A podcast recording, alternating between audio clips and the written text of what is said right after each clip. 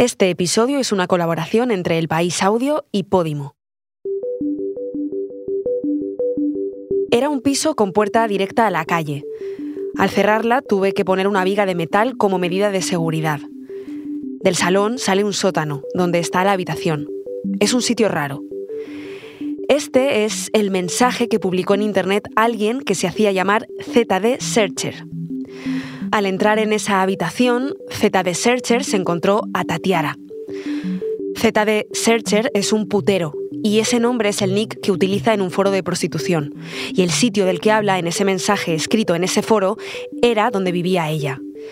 Tatiara era una mujer de 27 años que llegó a España buscando el futuro que no tenía en Brasil una mujer con problemas psiquiátricos que acabó suicidándose. El episodio de hoy cuenta su historia, pero también la de la impunidad con la que se consume la prostitución en España y cómo los foros han sorteado las limitaciones de la ley de libertad sexual. Soy Inés Vila. Hoy en el país, Tatiara, una historia que revela cómo actúan los puteros en la red.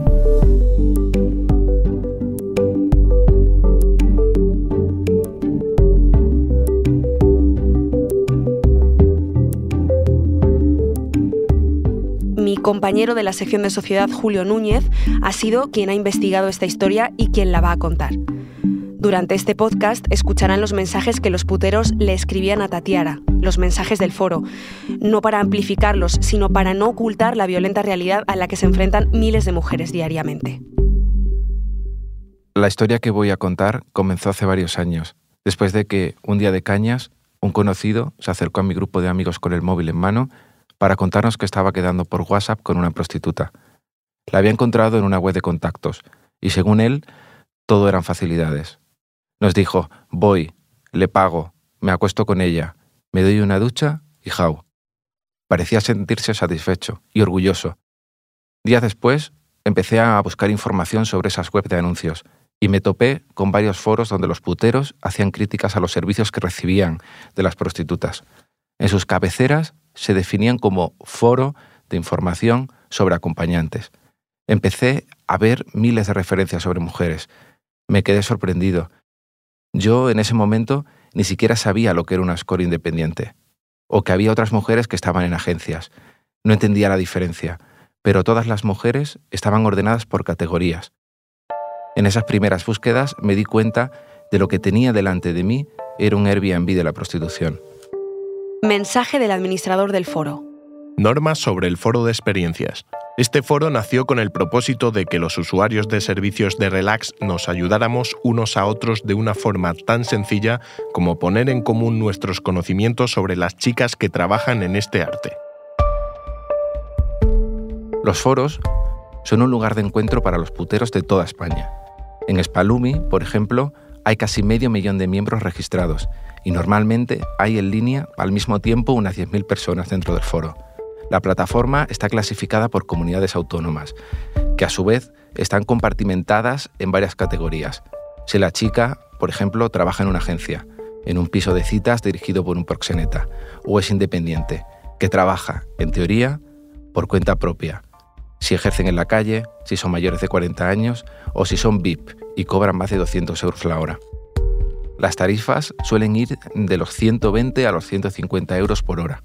Cuando empecé a leer los mensajes, me di cuenta de que algunos eran ataques brutales contra las prostitutas, pero otros eran tremendamente halagadores.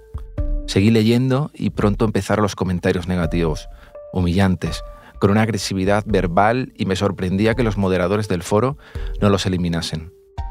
Mensaje de un forero el 12 de septiembre de 2018. Ya en la habitación, totalmente esquiva y ajena, como si le dieras asco o similar. Si, pese a todo, queréis intentar gastar el dinero con ella, os recomiendo que no paguéis hasta el final, pues probablemente os vayáis antes. Poco después entendí que ahí es donde estaba el problema, no solo por lo que significa para las prostitutas que leen esos mensajes, sino porque esas reseñas negativas implican que dejarán de tener clientes y tendrán que bajar las tarifas, Además, tienen prohibido responder a las críticas de los foreros, por lo que no tienen derecho a defenderse. Mensaje del administrador del foro. Por supuesto que las chicas lo leen, Pero ¿qué sentido tiene el foro de experiencias si lo utilizamos para saludarlas o incluso para poner experiencias para quedar bien con ellas? ¿Para cuándo un hilo que ponga en duda si se pueden mandar saluditos a las profesionales? Porque eso sí que es grave, porque los hilos de experiencias están llenos de ellos, lo que demuestra que el foro lo estamos desvirtuando al utilizarlo para quedar bien con las profesionales y no para ayudarnos entre nosotros. Por favor. Mensaje de un forero, 11 de febrero de 2018. La tía es de lo más escrupuloso que hay. No le gusta lo que hace y se nota. La implicación es nefasta. Es de lo más pasivo que he visto. Para nada es recomendable. Mensaje de otro forero, 11 de marzo de 2019. Lo peor, tarifa alta. Hay chicas que ofrecen igual o mejor servicio por menor precio. Empecé a hablar con expertos sobre el problema de la prostitución más allá de la trata. Mujeres que, a priori, libremente, determinan sus servicios, sus tarifas, reciben a sus clientes y publican su publicidad. Es decir, no dependen de terceras personas, pero deben pagar los altos alquileres de las habitaciones donde se prostituyen y los anuncios para conseguir clientes. Fue cuando también vi una advertencia en forma de anuncio que me llamó la atención. Mensaje del administrador del foro. Te pedimos movilizarte antes de que empiece la nueva era de represión sexual. Con eso de la nueva era de represión sexual, la página se refería a la ley que se estaba tramitando en ese momento y que ahora ya está en vigor, la ley de libertad sexual, conocida popularmente como la ley del solo sí es sí. En ella se modifica la ley de publicidad para considerar ilícita la publicidad que utilice estereotipos de género que fomenten o normalicen las violencias sexuales, así como las que supongan promoción de la prostitución se prohíbe cualquier anuncio publicitario que presente a las mujeres de forma vejatoria o discriminatoria, una ley que supondría un ataque frontal para esos foros y las webs de anuncios. Pero más allá de la legislación, si quería saber cómo funcionaban los foros y qué historias se escondían detrás de esos mensajes, mi siguiente paso era hablar con algunos de aquellos hombres que escribían esos comentarios. Empecé a contactar con ellos, me presentaba y contaba mis intenciones, pero no conseguía ninguna respuesta. Me di cuenta que, salvo contadas ocasiones, la multitud de puteros nunca prodigan abiertamente que lo son. Pero lo realmente importante era desvirtualizar a esas mujeres. Localicé los teléfonos de algunas de ellas que aparecían en el foro y me hice una lista con perfiles que cumplieran varias condiciones. Que tuvieran mensajes negativos para conocer cómo les afectaban, o que salieran en las fotos mostrando su cara. Parece un detalle sin importancia, pero sabía que si no publicaban fotos pixeladas sería más fácil que dieran el paso para hablar conmigo. Después mandé varios mensajes. En ellos me identificaba como periodista. Respondieron muy pocas, algunas con evasivas. Pero conseguí mantener una conversación larga con alguna de ellas, en las que defendía la asistencia del foro para poder desarrollar su trabajo. Una de ellas me dijo que si no existiera, ¿cómo podría dar a conocer sus servicios? a conocer mis servicios? Esa chica me contó que para, que para ella el trabajo que realizaba no distaba mucho del de un masajista. Su postura contra la abolición era firme, así como la de la nueva ley que limitaría los anuncios. Me decía que al obligar a los portales a reconfigurar su modelo, les afectaría en el desarrollo de su trabajo sexual. trabajadora sexual. Me dijo, el sexo es un tabú y seguimos viviendo en una sociedad hipócrita. En una sociedad hipócrita. Pero las chicas con las que me escribí evitaban hablar de las repercusiones negativas de los mensajes de los foros. Por eso seguí escribiendo a más chicas. Entre ellas, yo todavía no lo sabía, pero había un nombre que iba a marcar mis próximos meses, el de Tatiara. Mensaje de un forero. Hola a todos. Este mensaje es un poco distinto a lo habitual en este foro. Detrás de estas chicas que se dedican a este noble oficio, siempre hay personas con sus sentimientos y problemas. Tatiara, cuyo nombre real era, falleció por suicidio el pasado 16 de febrero en Madrid. Me explotó la cabeza leer un mensaje así. Solo tenía preguntas. Vi que nadie respondió a ese tímido obituario Tan solo 13 foreros dieron un gracias al aviso que este usuario dejó en Spalumi. Tardé varios minutos en encontrar el teléfono de Tatiara y fue al meterlo en mi móvil cuando descubrí que ya la había escrito en una de mis rondas de contactos. Escribí, pero nadie me contestó. En el obituario del foro habían dejado el teléfono de un familiar de Tatiara, por si alguien quería aportar una donación para repatriar el cuerpo, y decidí escribir. quería contar la historia de Tatiara. A la hora de afrontar este artículo y este podcast, tuvimos muchísimas dudas. ¿Se podía reconstruir la vida de una persona sin haber hablado con ella? ¿Sin poder contrastar todo aquello que sus conocidos decían de ella sobre lo que vivió o sintió?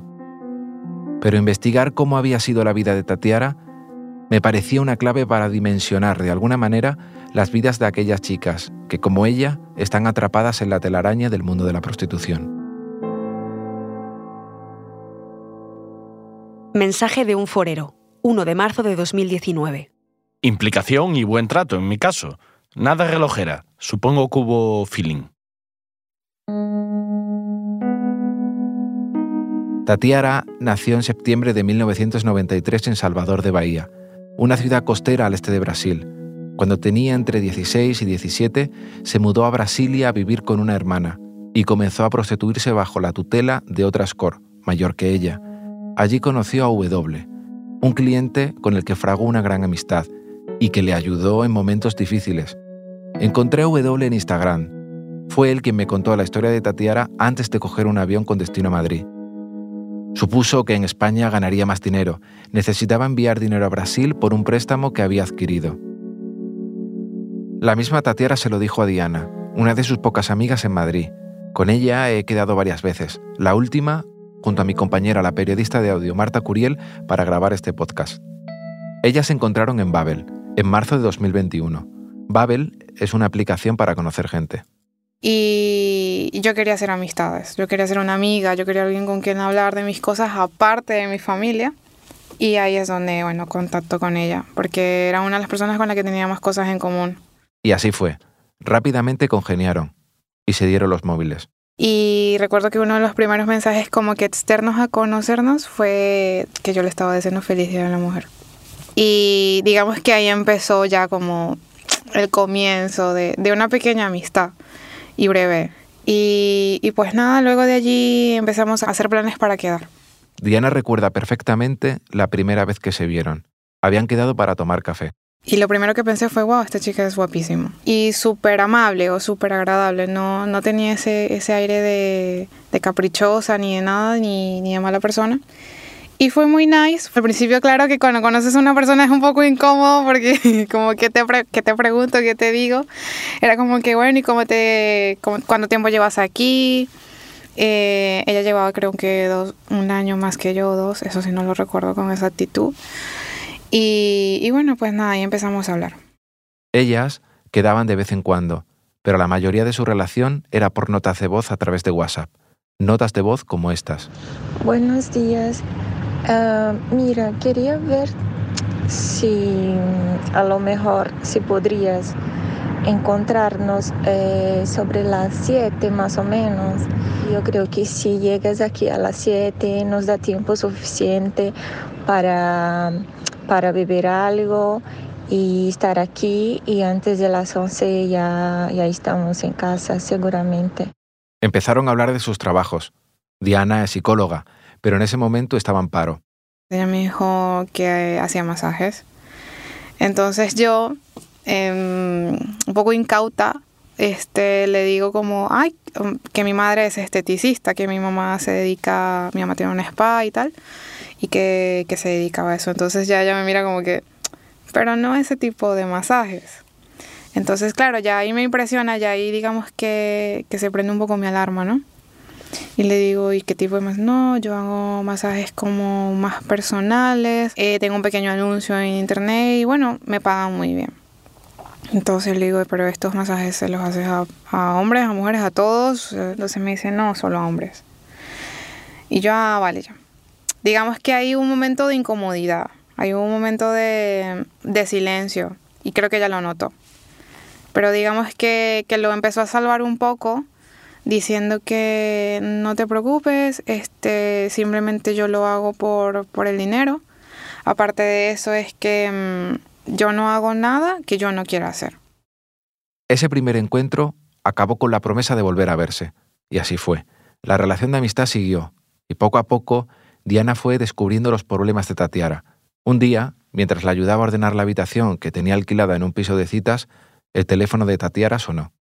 Y ya lo, lo pone ella en altavoz tranquilamente y, y era un ese yo notaba que era un señor que era un señor mayor y nada empezó a preguntarle por los por servicios yo pues nada no dije nada en ese momento en ese momento no no no dije nada me quedé fría por así decirlo es que yo no sabía qué decir qué cómo actuar yo la verdad es que no no tenía como una palabra para para referirme a eso Así que lo buscó en internet.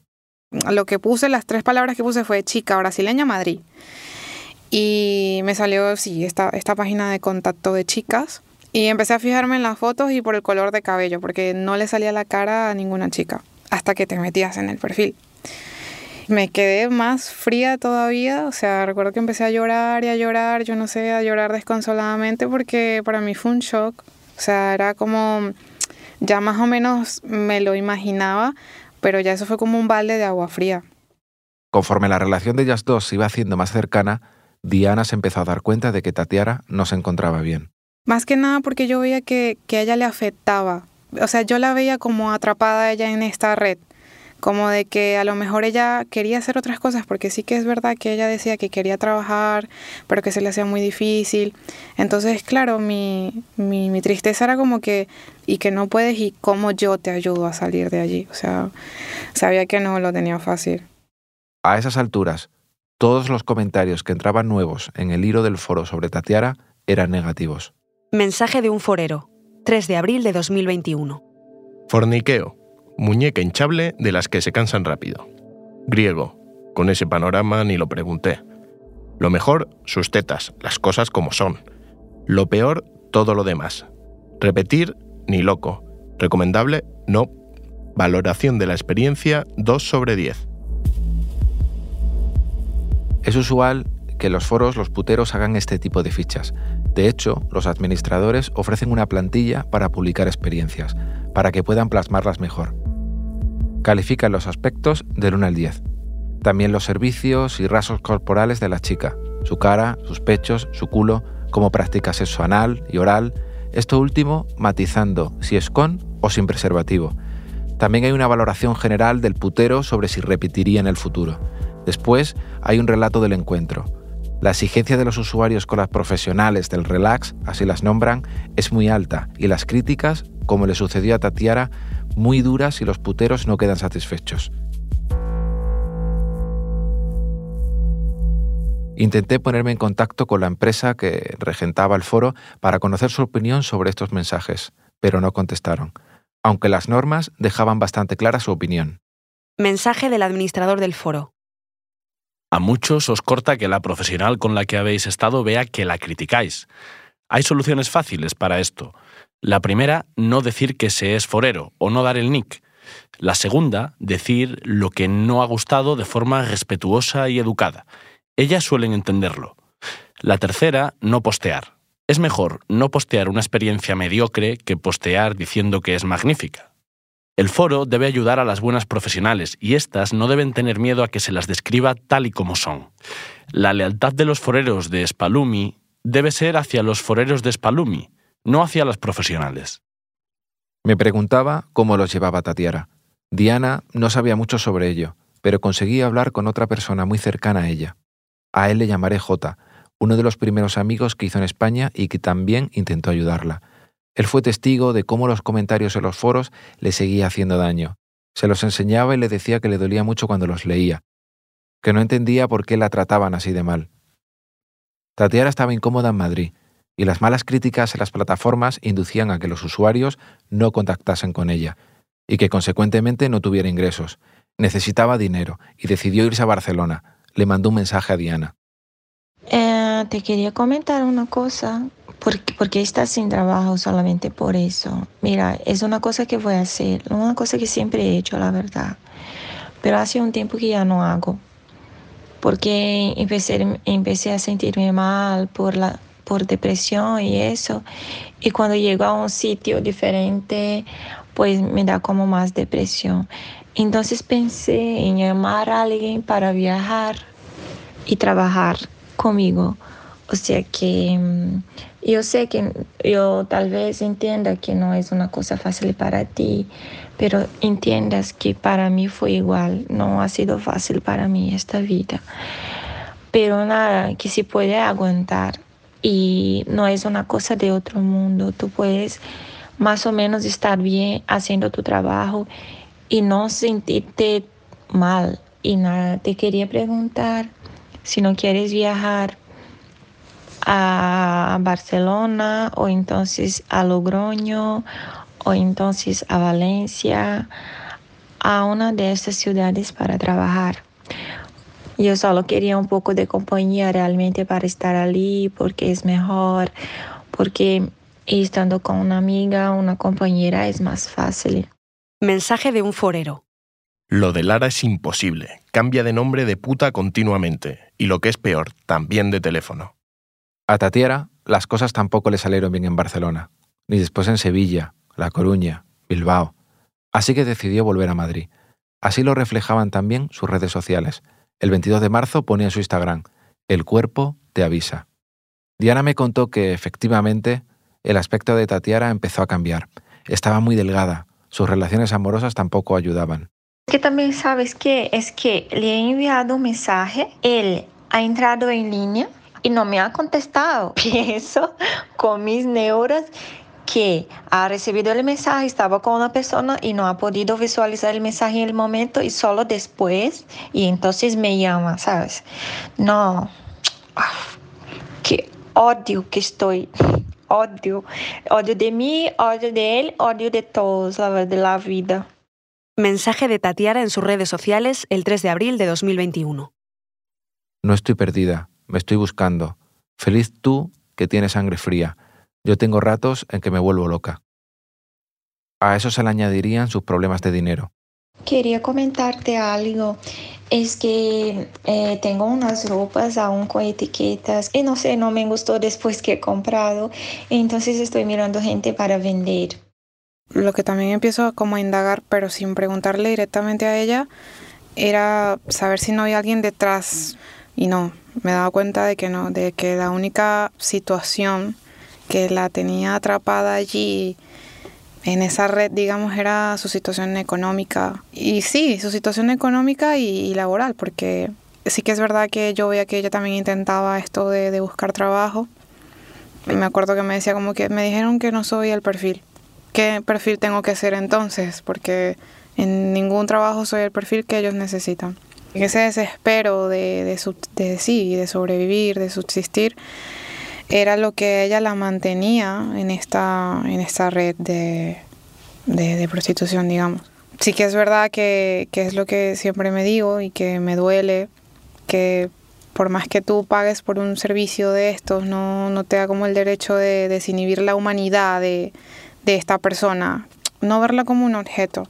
Creo que eso, creo que eso es lo que a ella la, digamos que la deprimía más. Y era cuando me decía como que no me gusta, no me gusta, no quiero, o sea, no, no lo quiero hacer más, pero mi situación me obliga, tengo mucho tiempo ya estando aquí y ya no, no puedo salir.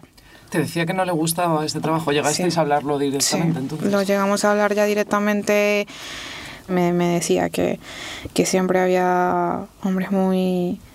que, que, la, que le decían muchas groserías o como que hazlo así, que es que me gusta así, pero muestra más, o sea, como que esto de, de, obligarla a hacer cosas que ya de por sí no lo disfrutaba, entonces como que la obligaran a hacer otras cosas que menos le gustaban, ya la ponía ya peor. Hasta que de pronto desapareció. Hasta que me, me enteró, porque ya cuando ella sale, es que le empiezan a llegar los mensajes y me contacta y me dice que lo sentía mucho, que era que estaba internada en el psiquiátrico porque había intentado suicidarse. Y yo la llamo, yo no, no seguía hablando con ella por WhatsApp, sino que directamente yo la llamo. Es que, ¿cómo vas a hacer eso, Tatiana? Si hay personas aquí que, que te queremos, yo te quiero muchísimo, le dije, y, Vamos, yo estaba hiperventilando con, con, todo lo que me estaba diciendo y ella como que ya, pero es que yo no estoy contenta con la vida, que no sé qué. Y yo, pero Tatiana, hay muchas maneras de que, ¿sabes? De que, de que la vida puede ser mejor. O sea, y tú eres una chica joven, súper bonita. ¿De qué manera te, te puedo ayudar? Dime. Que ella lo que quería era ser feliz, pero que, que este era un mundo de mierda y que, que no encontraba la felicidad. La depresión, según contaba Tatiana en su cuenta de Instagram, parecía apoderarse de ella. Pasó por varios pisos y la comunicación con Diana se rompió. En sus redes sociales se podía leer, perdí el hambre, la voluntad de vivir, ya perdí el mundo, una razón para morir, con los hashtags depresión y vacío. Sí, había momentos en donde sí que es verdad que era muy, muy, muy, muy agradable y, y, se reía de lo que yo le decía y así yo, yo era un poco más como más bromista que ella. Y digamos que de mi sentido del humor se reía y era muy bonito verlo porque muy poco sonreía. Pero yo sí notaba que era una persona con un aura muy melancólica, siempre muy melancólica, o sea, ella siempre estaba constantemente triste. Y ya yo decía como que su salud mental obviamente no, digamos que sí que estaba un poco deteriorada. Sí notaba los rasgos depresivos que tenía también, de que es que para ella todo era una nube gris, mayormente. Mientras, el hilo seguía creciendo. Mensaje de un forero el 8 de febrero de 2022. Yo también estuve con ella. La chica es guapa y es la de las fotos, pero quizás con menos curvas de las que aparenta. Lo más reseñable es su actitud. Parece que está ida, como si estuviera un poco colocada. Es como estar con una muñeca y ojo, que no es borde ni maleducada, pero parece un robot y así no merece la pena. ¿Ella te hablaba alguna vez de los mensajes de, de la página? De... No, ella nunca me lo llegó a decir. Nunca, nunca me lo llegó a comentar. Yo te voy a ser sincera, nunca los leí. Yo me metí solamente ese día que te digo que, que vi las fotos y vi el video y yo no me quise meter más nunca, porque para mí era muy doloroso. Para mí era muy doloroso verla, ver su intimidad, digamos, expuesta en, en estas páginas. Y yo no, no pude más. Y ahora que los, los has leído en el artículo... Ahora entiendo mucho, sí, mucho mucho la, la, actitud que ella siempre tenía cuando, cuando iba a hacer esto. La amistad entre Tatiana y Diana tuvo un último encuentro. De verdad que fue una noche increíble, o sea, como amigas, y no hablamos de nada de ese tema. Hasta que ya cuando nos estábamos a punto de dormir me dice, mañana cuando te levantes, eh, si tú ves que no me despierto, eh, cualquier cosa avísame o dime, que yo tengo que trabajar a las 9 de la mañana. Y yo, ¿y qué vas a hacer? No, viene una persona por acá. Eh, a las 9 de la mañana allí, a esa habitación allí. Y yo, y vale, ¿por qué no me habías contado? Entonces me dice, no, es que fue hace un rato que ya lo coordiné. Y yo, ya como que, pero, pero ¿por qué? Le digo, ¿te sientes bien haciendo esto? ¿No? Me habías dicho que, que digamos que lo ibas a intentar dejar y tal. Y me dijo como que, mm, ya, pero es que yo necesito el dinero, parece que me va a pagar bien, no sé qué. Madre mía, entonces era como que, si yo decía, si le digo que no lo hagas, también voy a sonar como muy brusca, como, oye, no lo hagas, o no sabía cómo lo iba a tomar, pero a la vez era como que, Tatiana, sabes que, sabes que si necesitas algo, me puedes decir a mí. Entonces, digamos que ella ya no, no me dijo más nada. Al día siguiente ya se levantó primero que yo y nada, se empezó a arreglar, a vestir, se puso una ropa muy diferente, una, una lencería diferente y empezó a maquillarse. Y nada, yo no, o sea, yo no, no, no sabía qué decir, honestamente era como que, madre mía, ¿qué, ¿qué hago? Y esa fue la última vez que la vi. Luego hubo un último mensaje, ¿no? Luego ese día ya me escribió que había terminado rápido y que y me dijo, "No quiero hacer más este trabajo. Me voy a dedicar a buscar otros trabajos. Pero es que yo quiero trabajar en una tienda y, y voy a empezar a buscar. Y yo, vale, yo te apoyo, te ayudo con el currículo, eh, lo que sea. Eh, y ya vas a ver que sí, motivación y estoy aquí para ayudarte. Y ahí empezó como esta búsqueda de, de trabajo. Y ahí era donde siempre era como que no, no, no, en todos lugares, no, no, no, no. Entonces ya eso a ella la, la ponía súper mal. Viene el 14 de febrero y ya ahí sí le digo como le mando un mensaje, te quiero mucho, eh, espero que tengas un feliz día del amor y la amistad. eh, le dije como que lo que deseo para las dos es que tengamos amor propio, porque si tenemos amor propio, luego lo demás viene más fácil. También me dijo que me quería mucho, que ella siempre estaba ahí para escucharme y tal, y ya de ahí no hablamos más. Hasta que recibo la, la, el mensaje de su hermana y ya, bueno, ya había sucedido. me, me culpé a mí misma porque yo dije, si a lo mejor yo lo hubiese visto dos días antes de lo que cuando pasó, yo hubiese podido que sea evitar un poquito algo, hacer algo. Ahora lo cuento mucho más tranquila, pero hace unos meses estuviera aquí con el nudo en la garganta. Lo tengo, pero no, no, no fue fácil. No fue fácil haberme enterado de esa manera porque no, no hubo un momento de no de despedida, sino como de toda la, la, poquita herramienta que pude darle, al final no, no sirvió de nada. Mensaje de un forero. La familia quiere trasladar el cuerpo a Brasil para hacer el velatorio allí, pero no lo tienen claro y han abierto una recaudación de fondos.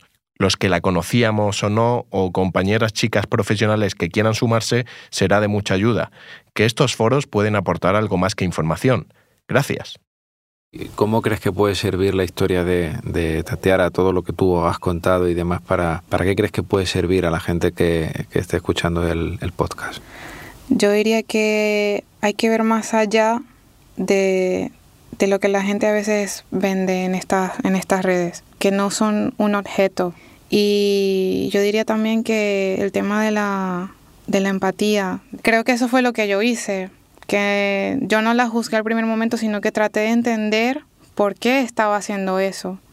Y al entenderlo, tratar de dar una herramienta para ayudarla. Y sobre todo hablar de este tema que, no sé, sigue siendo como, como eso, muy tabú, que simplemente se juzga y ya está, que no, que no se ve más allá.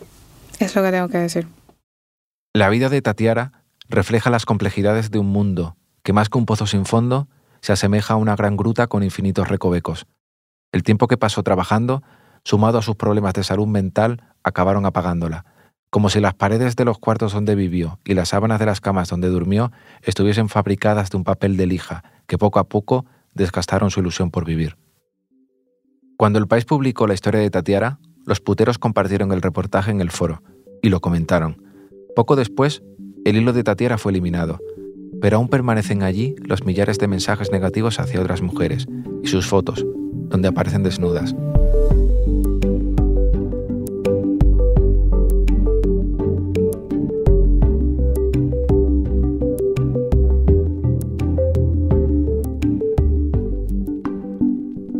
Este episodio es una colaboración entre El País Audio y Podimo. Es una historia de Julio Núñez y Marta Curiel. El diseño de sonido también es de Marta Curiel y Nicolás Chabertidis. La edición de Ana Rivera y la dirección de Silvia Cruz La Peña. Yo soy Inés Vila y esto es Hoy en el País, edición fin de semana. Mañana volvemos con más historias. Gracias por escuchar.